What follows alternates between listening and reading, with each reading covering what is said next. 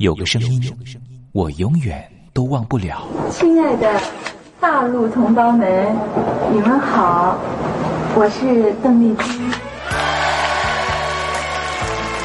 要跟大家说的是，我很高兴的能够站在。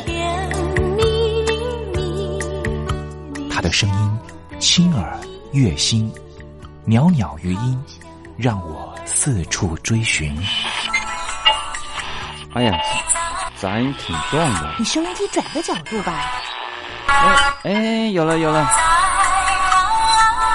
我家里的碟哈，就邓丽君的碟，都是原来告别演演唱会的碟。她的声音在时代里定了锚，无论时间如何推移，跟着她，我找到了自己。所以，我爱邓丽君。是你是你梦见的就是你。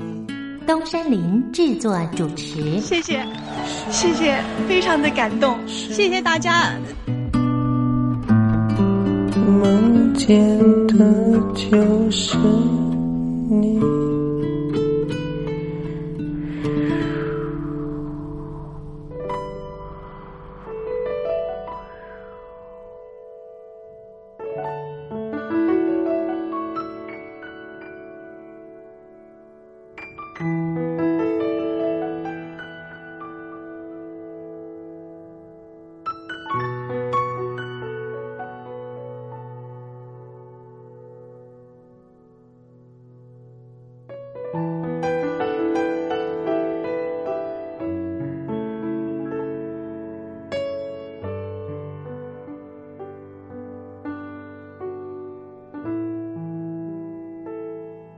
大陆听众朋友，你好，我是您的好朋友东山林，在台北问候您。我们的节目是每天的凌晨一点钟和晚上的七点三十分，准时在光华之声的频道为您服务。听众朋友可以选择您最适宜的时间，和东山林共度这短暂的三十分钟的时光。邓丽君离开我们有一段时间了，邓丽君对我们来说，恐怕是年轻的时候的一段特殊的印记。每次呢谈到了邓丽君呢，东山林都觉得啊，那好像呢回到我的小时候啊。之前呢访问了很多大陆的朋友啊，大陆的朋友呢也告诉我说呢，邓丽君为什么呢在他们那一代人呢这么重要？主要的原因也是因为呢，改革开放刚刚进行的时候，有很多的流行音乐进他们的耳里，可是就只有一种非常温暖的声音，能够抚慰他们曾经经历过的各种创痛。这个声音就是来自于台湾宝岛邓丽君的声音。也正是因为邓丽君的关系，所以使得这些朋友对于台湾会抱持的一种很不一样的想象。当我问起了这些大陆朋友，当你们实际上来到了台湾，在对照了还没有来台湾之前对台湾的想象，心里头又有什么样的感觉呢？啊，这些朋友呢，往往很难说明他们对于台湾的真实感受。没关系，听众朋友，这些真实感受有时候可能是一种五味杂陈的感受，也很难突然之间一下子说出来。如果听众朋友对于台湾有不一样的想象，或是有不一样的观察跟想法的话，也欢迎你写信到台北邮政一七零零号信箱，和东山林交流交流。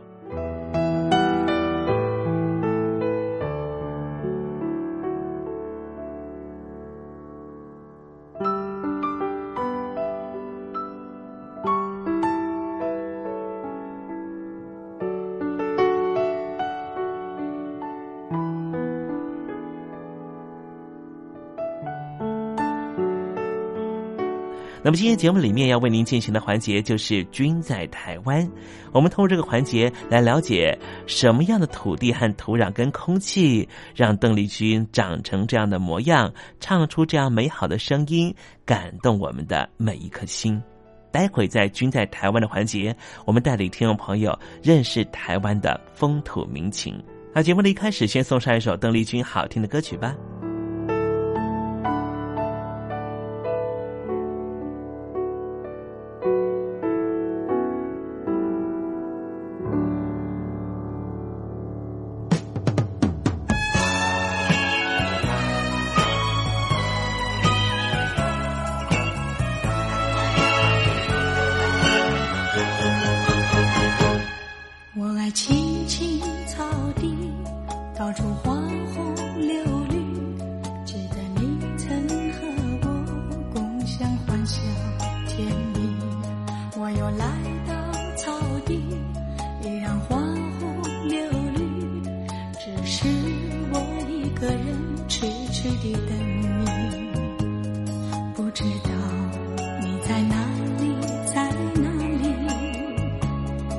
里？问花，花儿无言无语。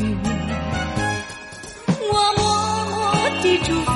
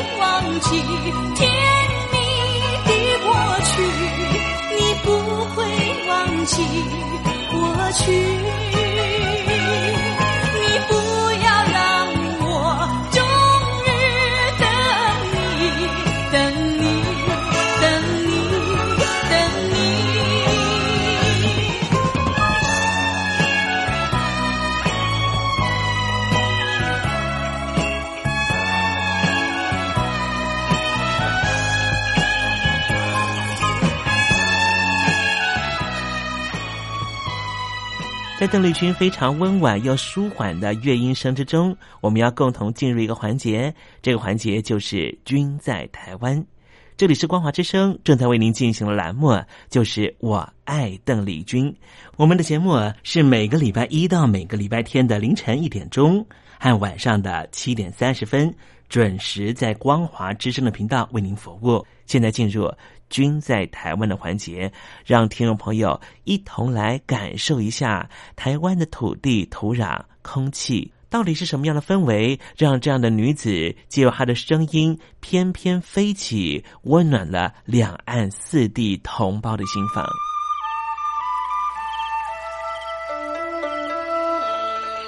那是一个下过大雨的午后，我又回到了我的母校泸州国小。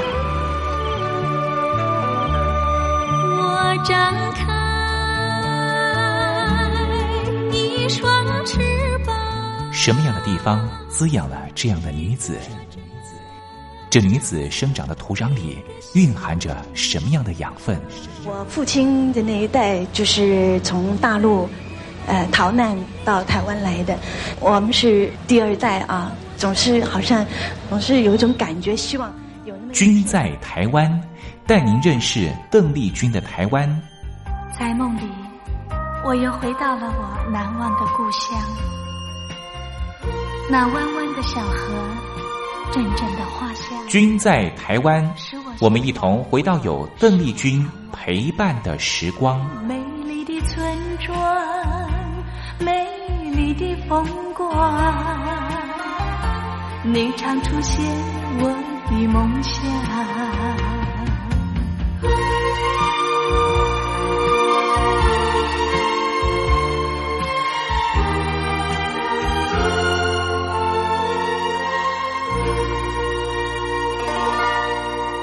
君在台湾，君在台湾，君”这个字可以代表邓丽君的“君”，也可以代表平均的“均”。这个“均”就代表着这个单元将会告诉听众朋友有什么样的东西存在在台湾这个宝岛里面。今天东山林特别邀请到我的好朋友、资深的媒体工作者杰西来到节目里。杰西曾经在台湾的三百一十九个乡镇蹲点采访过。认识了无数的乡间的男女老幼。今天我们在节目里面，希望透过他在媒体圈工作二十七年的经验，告诉我们美丽的宝岛福尔摩沙到底是什么样的土壤孕育出这样美好的人物。今天他要给我们介绍哪一位暖心人物呢？就把时间交给他吧。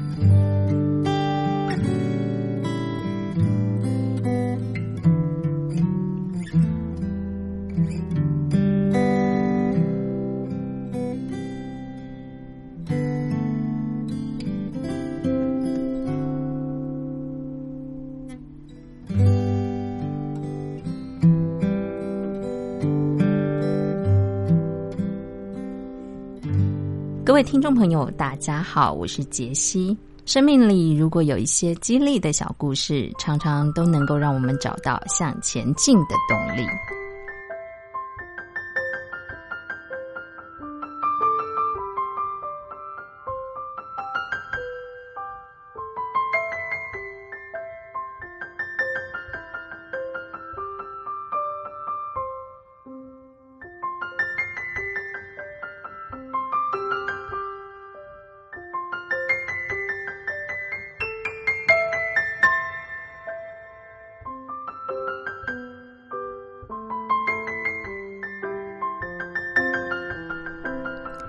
今天要来跟大家分享的故事是苗栗县知名纸浮雕艺术家叶昌玉。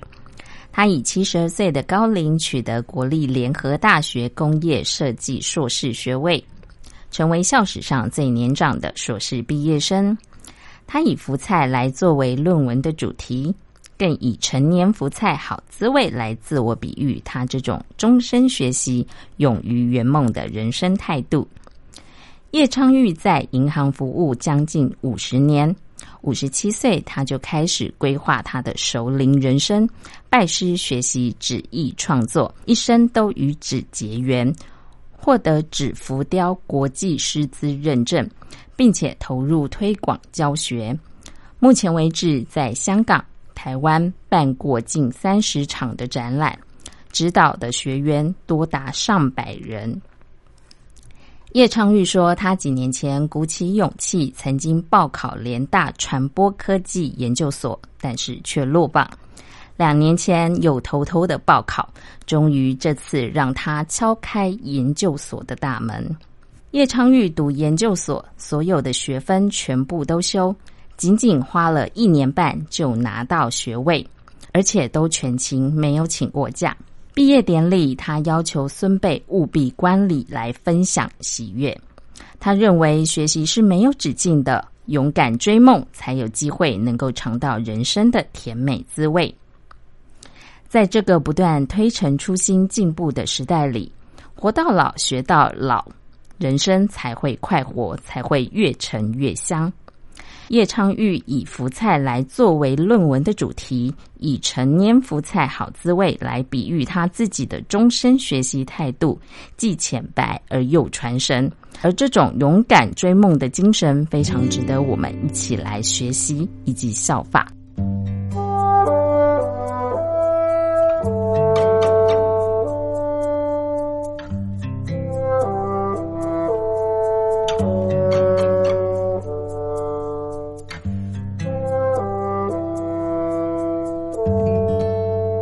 是杰西，希望今天跟大家分享的励志小故事，可以带你穿过生命的幽谷，可以陪伴你一起经历人生的喜悦。我是杰西，我们下次见。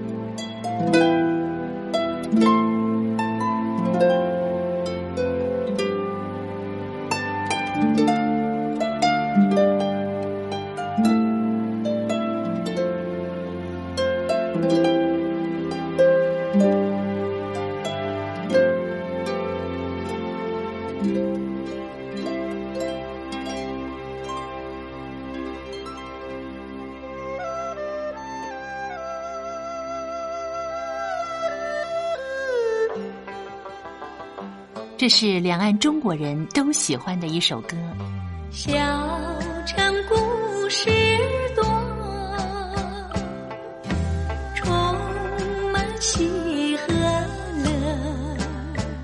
如果主持人播错了速度，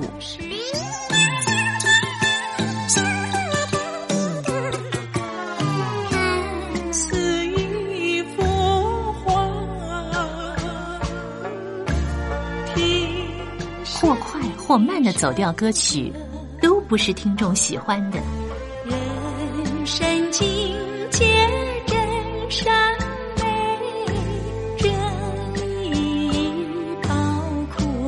两岸和谐关系也得循序渐进，快慢相宜。说小城故事真不错，情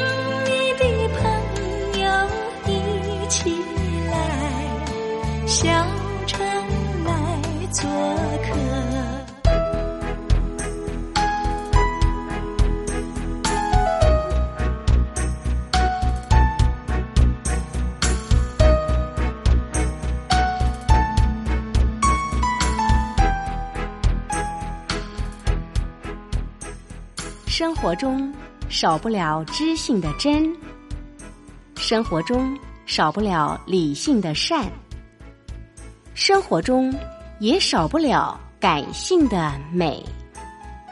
光华之声，永远陪伴您，生活在真善美的世界。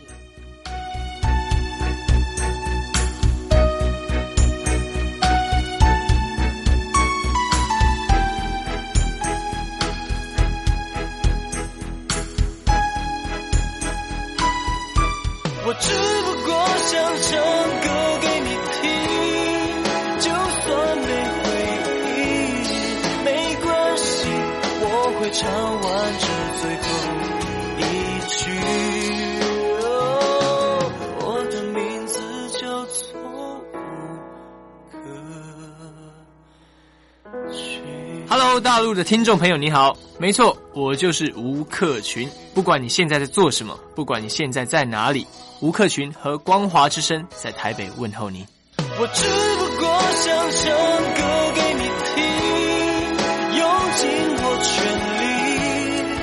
力，一首歌。这里是光华之声。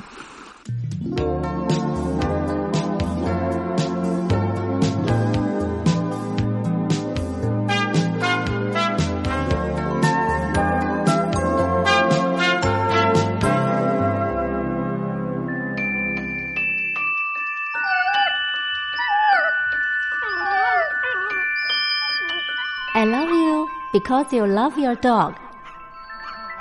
我男朋友啊，哦，有啊，有养狗啊，他叫 Puppy 啊。啊、我们在一起大概五六年吧。哦、他在台积电上班。嗯，我男朋友他每天下班第一件事啊，他就会带狗出门散步。Lucky，哎呦，你说这个遛狗啊，那是我爱人的事，这个把屎把尿也是他的事。I love you because you love your dog。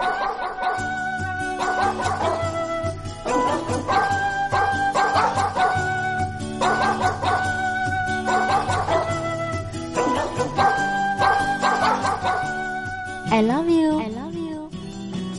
Because you love your dog.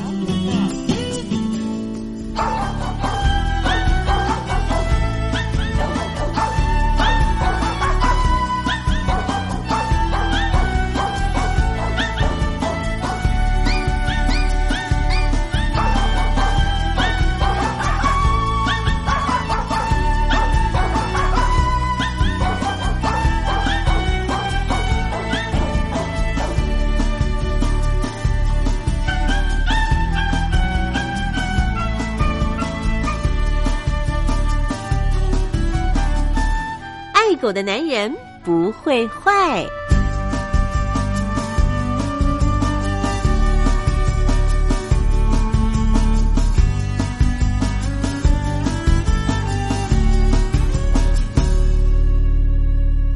狗是人类最忠实的朋友。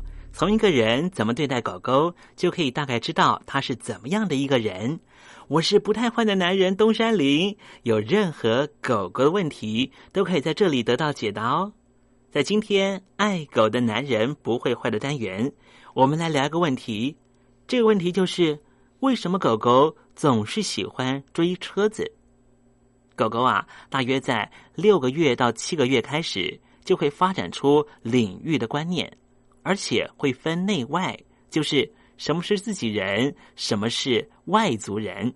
一旦有他认定是外人侵入他认定的领域，狗狗就会用吠叫、追赶的方式把入侵者驱逐出境。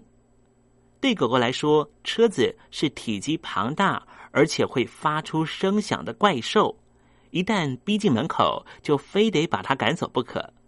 而事实上，车子本身就会接近之后离开，但是狗狗不会了解车子只是经过而已，它会觉得它已经把来犯的车子赶走了。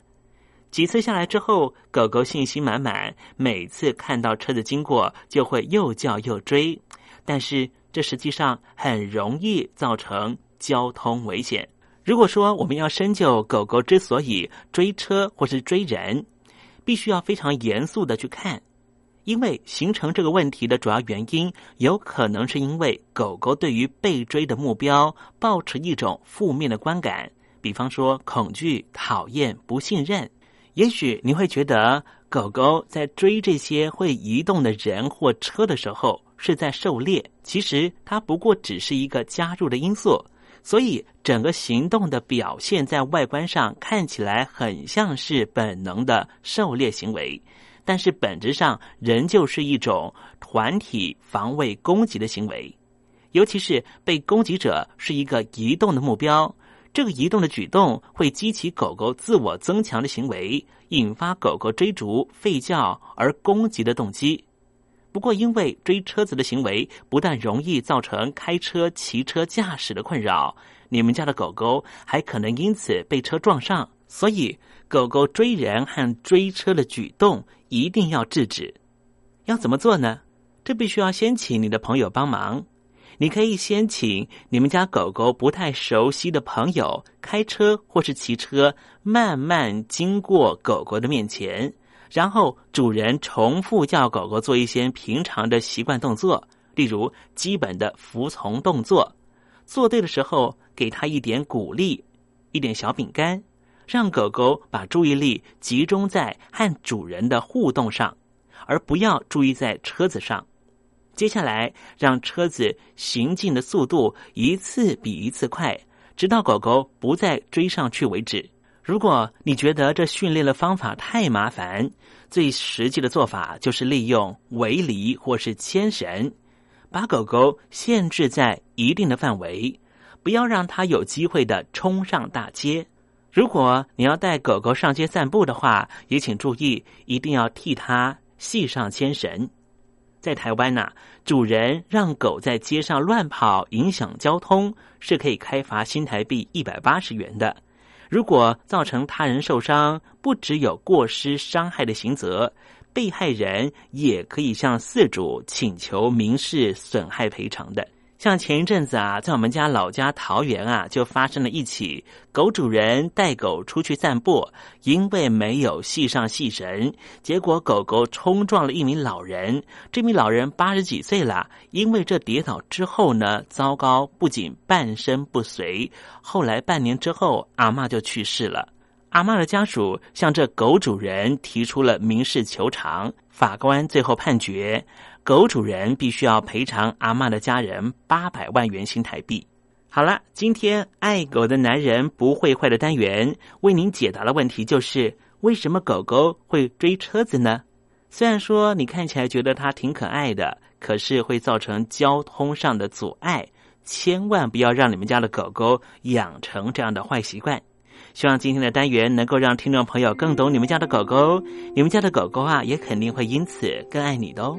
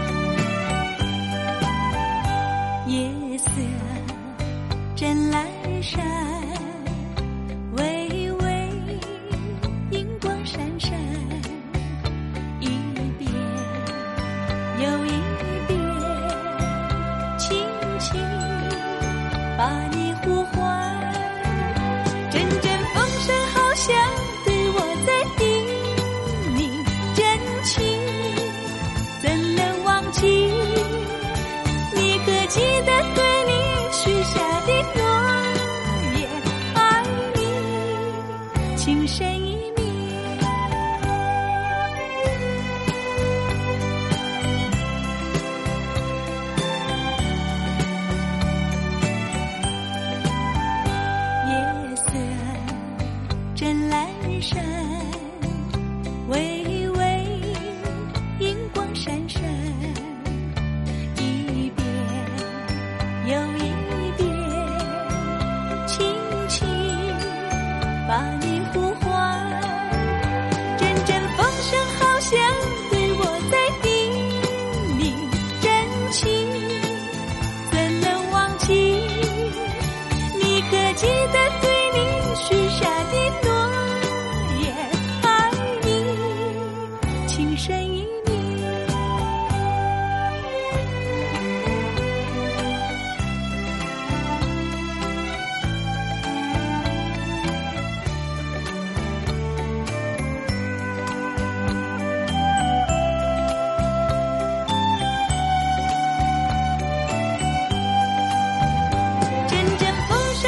意